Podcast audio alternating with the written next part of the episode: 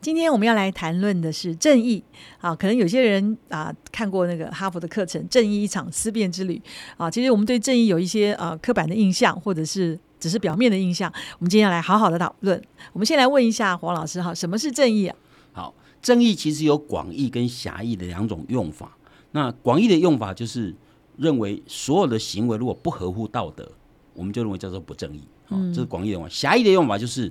某种特特定类型的行为，我们称为叫正义啊。那我们先简单说明一下那个广义的。其实广义的用法，在在古希腊柏拉图的《理想国》里面就是这样用的。《理想国》里面整个讨论就是什么叫做正义。那《理想国》里面的正义啊，其实就广义的概念。嗯，他的意思就是说，任何任何人只要违反道德，就叫不正义。那道德就要正义啊。那这种用法在中国也有，像孟子那梁惠梁惠王篇里面的义利之辩，他也是这样用法。所以。孟子见梁惠王说：“手不远千里而来，亦将有与利无国乎？”啊，那王王就问那孟孟子说：“你你来了是要为我国家有利吗？”那孟子就回答他说：“王何必约利？亦有仁义而已。”知道？所以，所以孟子跟他讲：“不要谈利的事情，要讲义。”你知道？所以这个义本身就是讲道德的概念呢。那这种用法在我们的成语里面其实也出现，譬如说“见利忘义”，指的就是为了利益不讲道德嘛。所以那个义就是道德的意思。比如说不义之财，任何不用道德的方式得到钱，我们通常叫不义之财。那个不道德行为，嗯，我们都会讲。所以这个义也叫道德的意思。见义勇为，就是你做道德上应该做的事。所以这个义就跟义等于道德了哈。嗯，那所以，所以我们常讲义愤填膺，就看到不道德的事情，会心里会产生愤怒，对不对？义不容辞，这些东西都是。所以这样的义的用法，都是属于。广义的用法，就只要违反道德就要正义啊。那那但是我们在讲品德的时候，必须要做个区分，所以我们要讲狭义的，嗯，呃，狭义的正义啊。因为狭义的正义就跟仁慈、慷慨、勇气，那我们要有点区分。所以我们不能说一个人有正义感，说他很慷慨，这好像不一样，对不对？所以我们现在就要讲狭义的正义。所以狭义的正义指的是某些行为的类型啊。那我们可以把它这样讲，正义可以区分为个人正义跟社会正义。我们先谈个人正义。那个人正义意思说，对一个人做一个个人来讲，应该怎么样叫做正义的？那一个人如果得到他应该得到的，我们就称为叫正义。狭义的东西哦，那这个也分两种，一种是个人获得的东西是否取之有道，就你觉得，如果你今天得到是是不是你该得的，就你应得的你得，你不是你应得就不应该得，我们称为这种方式叫做叫做个人正义啊。那第二种就是待人跟被对待的方式，我们也可以问他到底合不合宜。如果不合理，我们就说不正义哦。所以，如果一个人得到的东西跟被对待的方式都是他应得的，我们就说这样的行为是合乎正义。如果是不应得，我们就说不正义哦。那所以，我们从我们刚刚讲第一种正义，可以用反面来谈谈，就是如果你得到不应该得到的东西，我们就说违反正义。所以，今天你拿到的钱，如果不是应该是你的，你知道吗？你不应该得到。比如说，你在路上捡到钱，据为己有，我们就说你这样的行为是不正义。那这这跟不慷慨两回事哈，这就是属于特殊类型的行为。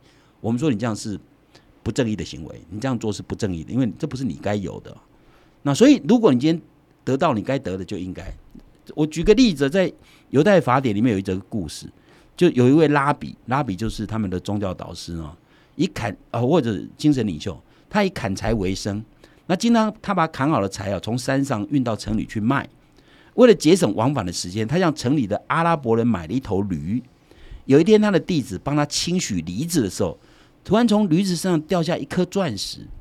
弟子就非常高兴啊，跟他拉比讲说：“你看，我们这样从此可以不用贫困过，不用过贫困的生活，你知道吗？”可是拉比就命令他的弟子说：“把钻石还给城里的阿拉伯商人。”那弟子又有点不理解，问问拉比说：“这不是你买来的驴子吗？”嗯，那拉比就回答他说：“我是买了驴子。”但我没有买钻石，所以我只取自己应得的，这才是正当的行为，这就是正义的行为，你知道吗？因为因为他买一条驴子，他他买的时候不知道驴子里面有钻石，你知道吗？所以那有的人解释这就是他幸运啊，那卖的人他也不知道有钻石，所以也不属于他的啦。所以对拉比来讲，这个故事说明说，他他那个那个钻石不是我买的，因为我没有我花了钱买的是驴子，我花了钱并没有买钻石，这钻石不是我应得的。所以，如果你取了这个东西，就是不义之财。简单讲就是这样。对对，这个拉比来讲，所以这就不正义。简单讲就是，第一种类型的行为，涉及到正义的行为，就是就是就是你不应该得的，你不应该得。你如果不应该得，你得了就是不正义了。那第二种就是待人的方式涉及到正义问题。那待人方式，我们可以前面有提过哈，比如说我们提过美国的作家曾经写过 Harper Lee 曾经写过一本小说来，后来得了普利斯奖的一本小说哦，改成电影，我们台湾翻译叫《梅冈城的故事》哈。那就里面就描述描述一个律师，这个小镇的律师就帮一个黑人呃打官司嘛。那黑人被控告说是强暴一个白人女性嘛哈。那当时美国社会虽然已经没有奴隶制度，但是白人帮黑人打官司这件事情是一件很严重的事情，因为因为白人基本上对黑人还是歧视的，你知道吗？所以认为那个黑人一定是有罪，你干嘛这个白人帮他辩护？你知道吗？那这个白人当然是这个这个这个主角，当然是他他找到很多证据。发现说这个这个黑人其实被冤枉的哦，可是可是最后那个黑人还是因为受不了这个官司哦，他还是逃掉，最后被枪杀。所以表示表示我们对待这个黑人的方式其实是不正义的。你不能认定他是黑人就一定是坏人，你知道吗？不能认定他黑人就一定白人指控他强暴他就一定强暴，你知道吗？这就不当的对待别人的方式就是不正义。所以我们对这个黑人，呃，就是说美国的陪陪审团对这个黑人。事实上是不正义，因为因为陪审团判断他有罪嘛，你知道吗？所以一个正义的判决是应该是有罪者判有罪，无罪者判无罪。所以如果一个有罪者被判无罪，或者无罪者被判有罪，我们都认为这样的判决是不正义的，对不对？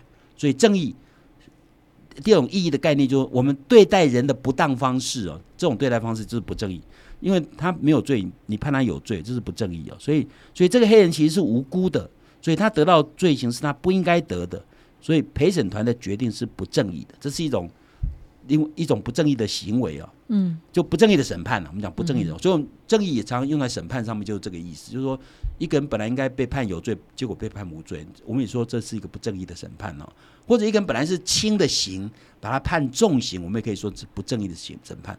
这都这都涉及到对人的不正当对待，这是属于第二类，不是你应得的。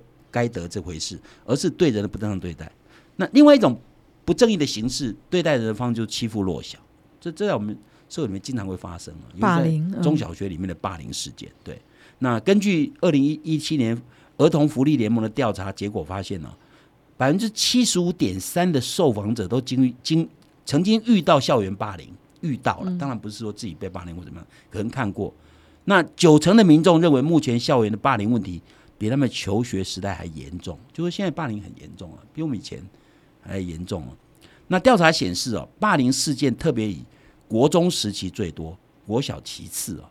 那经常出现校园霸凌，包括像嘲笑同学的身材啊，对，像他胖的跟猪一样啊，你知道吗？那那或者给同学取一个非常不雅的绰号，你知道吗？这种很多人绰号很难听啊。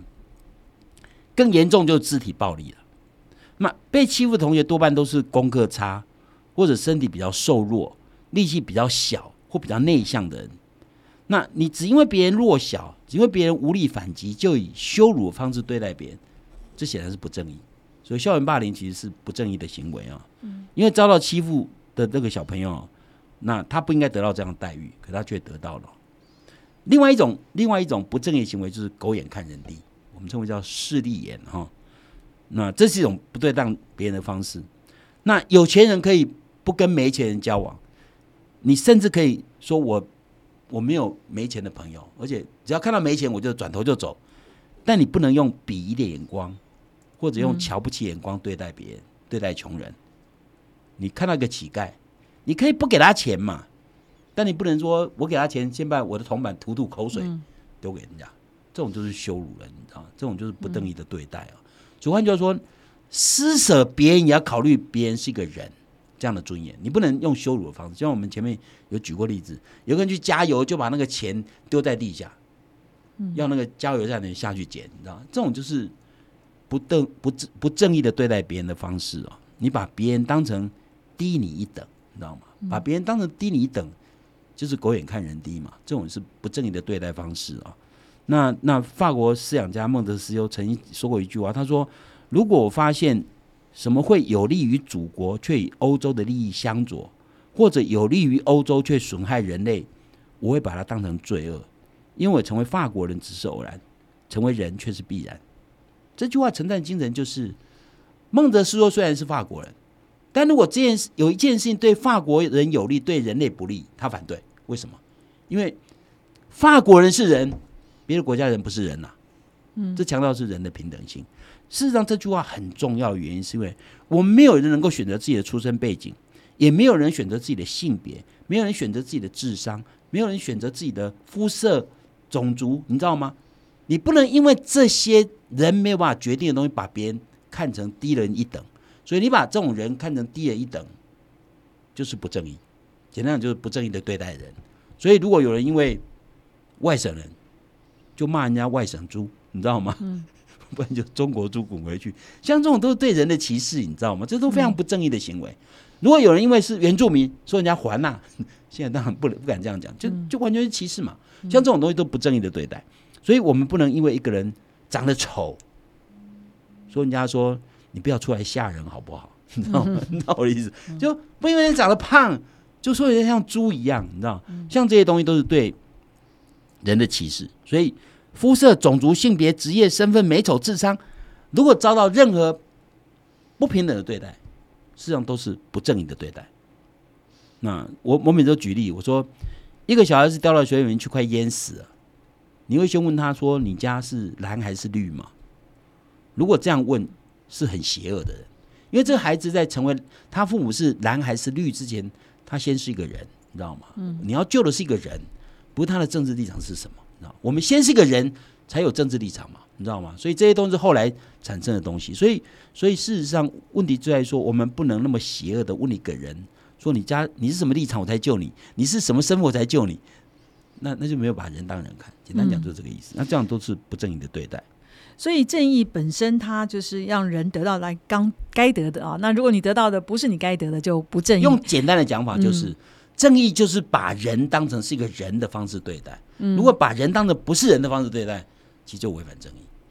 那可是这跟我听那个尊重就觉得很像哎，对待尊重，其实每个德目都有它相关联的东西。那我们现在讲的不正义，只是他对待人的方式。嗯，那尊重事实上跟正义没有没有完全冲突。嗯，正义一定有尊重的成分在里面，你知道吗？你只要对人不尊重，你可能就违反正义，你知道？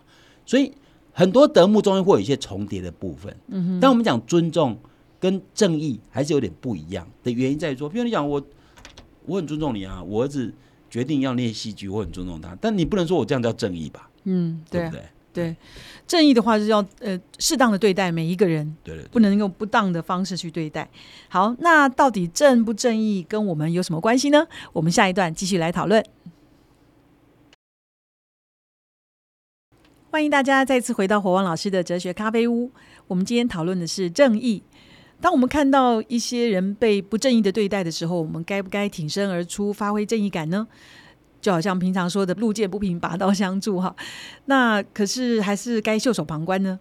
该不该介入？我们请火旺老师来跟我们分享。好，我我们讲说碰到公德问题，譬如说有人闯马路啊，然后我是不是要告诉他，我要判断，对不对？嗯。但是碰到不正义问题，我们不能。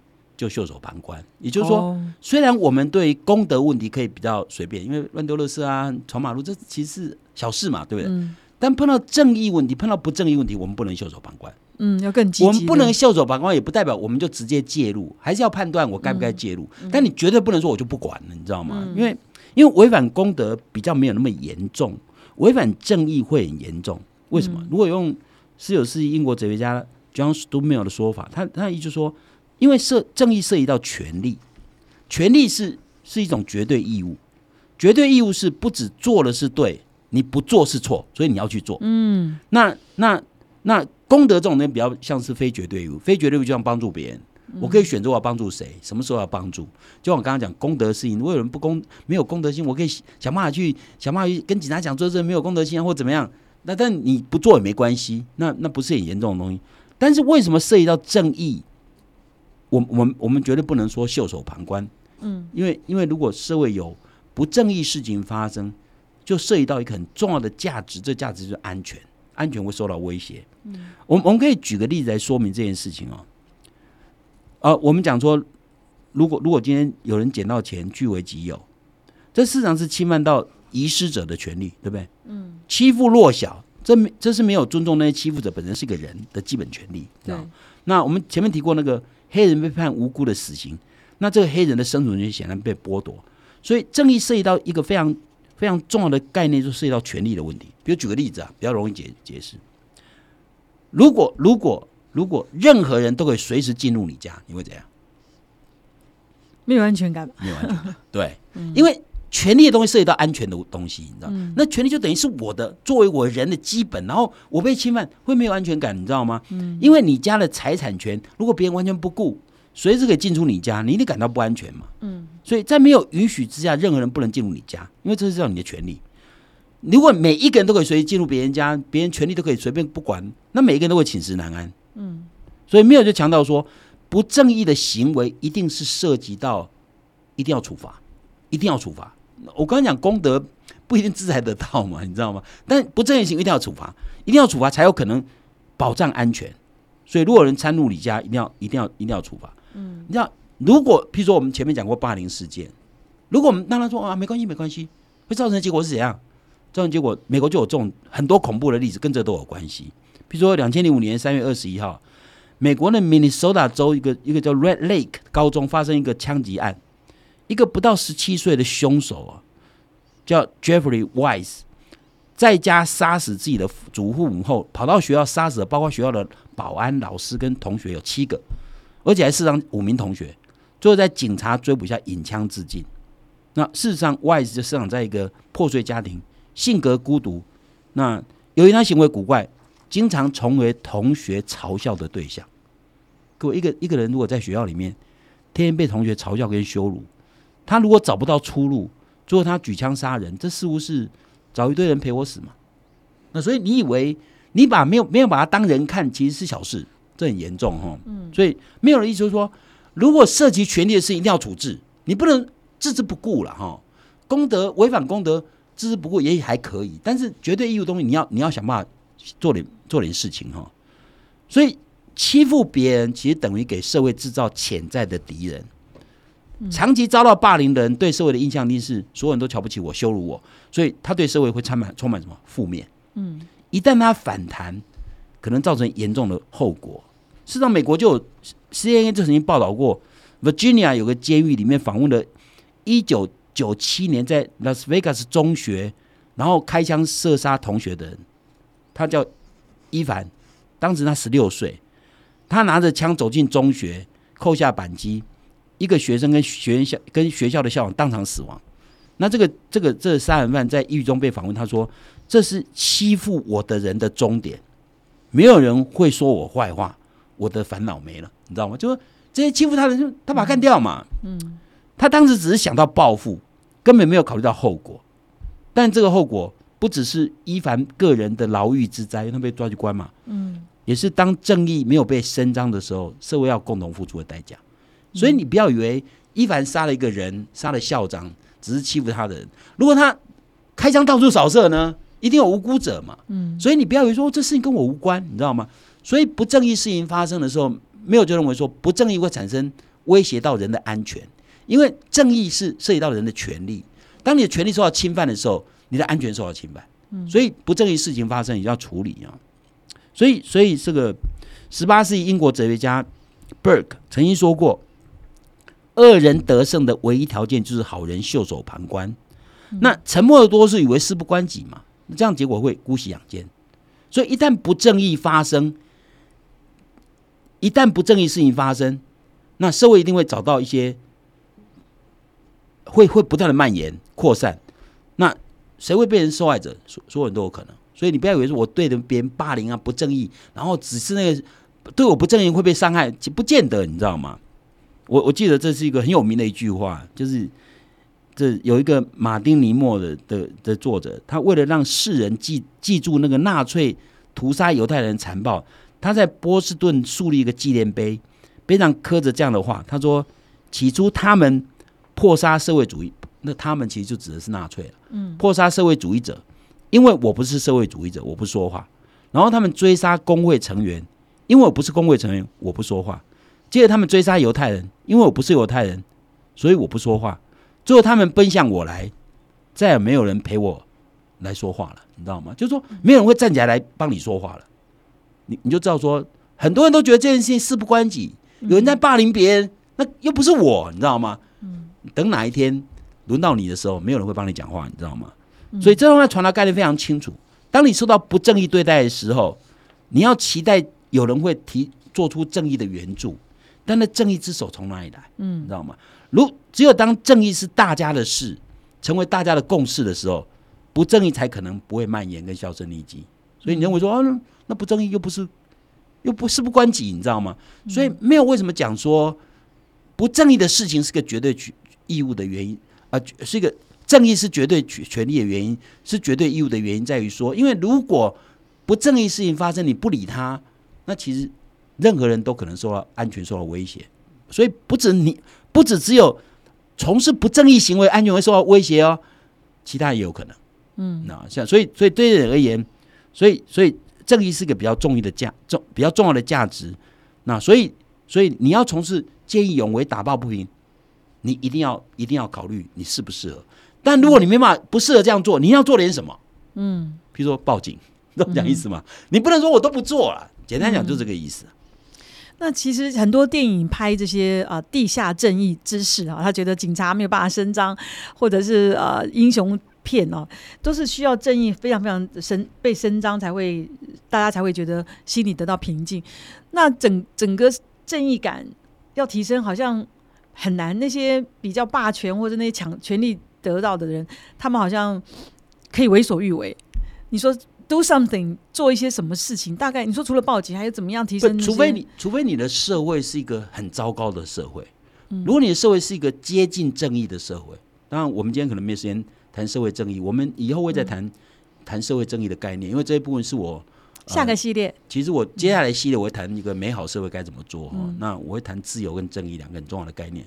那我说，也许我们社会正义就不用谈了。那我要谈的就是说，如果一个社会是个接近正义的社会，你的社会的制度是有效的在运作，嗯，你不可能让那些让那些不正义者可以永远逍遥法外，这不太可能。对呀，除非你的社会是乱成一团，那当然是这样。但是我相信，任何一个比较接近正义的社会，当然没有一个社会是完美的。但如果一个比较接近正义的社会，那种不正义的者会永远是强势，这不太可能。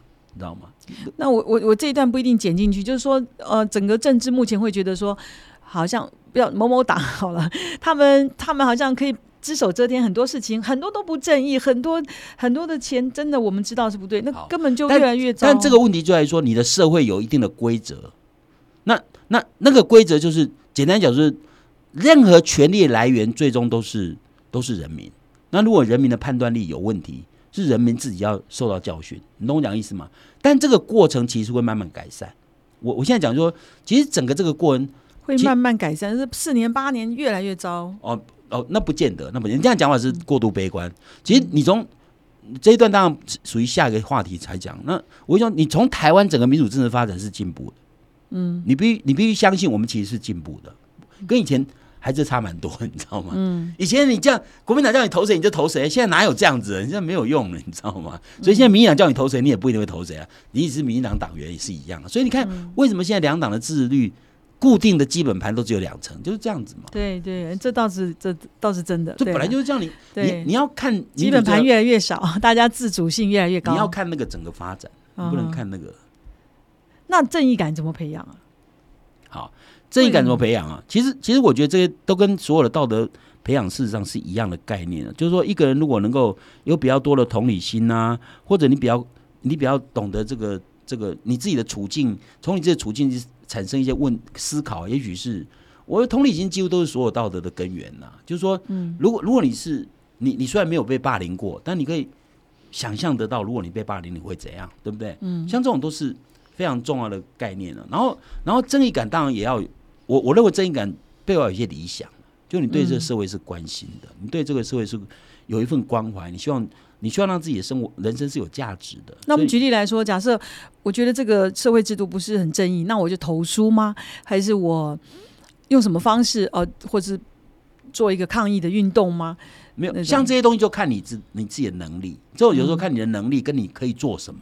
你知道吗？有些人是文章很很厉害，写写文章也许是他的方法，那有些人可能不是，有些人行动派，那也许街头抗争啊，你知道，就这看你看看你每一个人呐。所以我觉得，如果培养正义感这件事，一定是因为你对你对人类社会有点关怀，嗯，因为正义常常是发生在，也许不是直接发生在你身上，嗯，知道吗？所以不正义的事情常常在你外面。那我们要培养正义感，是担心那样的不正义行为会蔓延到你身上。那你要你要培养正义感，一定是你会同理到别人的处境。如果每人都说，就像我刚刚所说，如果每人都说这个不关我不关我的事，那就那就完蛋了，你知道吗？他应该比公德心更有更高的理想。哦，因为公德心，公德心，我看公德心所没有公德所侵害的社会是比较小事。嗯，譬如说我刚刚讲，如果你的社会到处都是垃圾，这。没有严重，还是可以过活，你知道吗？你知道吗？就是这很多垃圾没错啊，但还有人在清扫嘛，对不对？所以不至于到垃圾淹没你嘛，对不对？所以功德没有那么严重，但是侵犯正义的事情就很严重。侵犯正义的事情，我刚刚讲过，是人的权利受侵害的。如果在尤其像像我们这样的社会，如果有人权利被侵害，没有人管的时候，那个侵害权利的行为会蔓延。刚刚讲就这个意思。那那个被侵犯的人，嗯，可能做出非常暴力的。报复，你知道吗？那这个结果其实大家都不好。我常常讲说，常我常我常讲这种概念嘛，就是说你你如果你如果你你活得非常好，但是如果周遭人都活不下去，嗯，你会担心有一天会翻墙嘛，你知道吗？所以你不要以为不正义的事情发生在别人身上跟你无关嘛。像这种东西，就是你稍微有点同理心，尤其这一部分同理心特别重要。就是说，因为你通常不正义的事情发生不在你身上的时候，你比较不会感同身受。但你会想想说，万一发生在我身上怎么办？你知道吗？那那你会知道。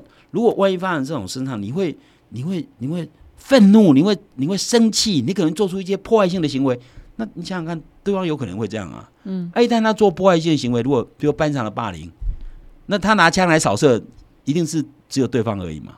嗯。只有欺负他的人而已嘛，不一定嘛，对不对？那所以像这样就是更需要同理心的思考。所以所以如果能够这样的话，就知道说，当我们理解到。正义是维系社会每一个人尊严的堡垒所需要的安全的时候，嗯那我们就不敢轻忽它嘛。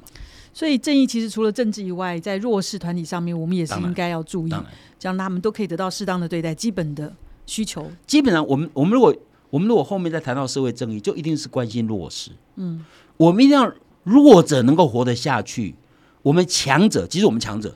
才能活得安心。嗯，哦，安心很重要啊。就是你活得不安心，你你怎么活啊？就所以一个社会如果万一这个贫富差距扩大，结果其实这个社会是不安全的。美国社会不安全，坦白讲，美国社会贫富差距很大，嗯，知道吗？所以一旦社会贫富差距扩大，就会不安全。因为弱者如果他如果他活不下去，他会怎么办？强者就是他的。也不会让你好过，强者是他的对象嘛，对不对？所以，所以换句话说，当我们谈到社会正义这一块，会更更清楚。嗯，所以我在下一个系列，其实我要谈的就是涉及到美好社会一个政治领域里面的公公领域、公领域的一些制度跟设计的问题。那我觉得可能那时候我们谈社会正义会更比较更好一点。所以我刚刚讲说，正义其实可以分个人正义跟社会正义。我们前面所讲都是我们个人可以发挥的正义感。嗯哼，那谈到社会正义，一定是社会制度的设计。嗯如何让一个社会的每一个人在这个制度下，大家觉得很公平，然后活得很安心，你知道吗？所以正义跟公平有一定的连带关系。嗯，我们都很期待新的系列啊，讲到社会正义，讲到公民素养等等。那个其实我希望所有呃在政治上有一些作为的人，想要有些作为的，一定要来听这个系列。好，那我们今天讲的正义，我们大概就讨论到这边。特别记得，哈不正义呢，就会制造潜在的敌人。那公德心不做，还没有太大的关系。可是正义不能旁观，不能袖手旁观，因为这是会威胁到安全的。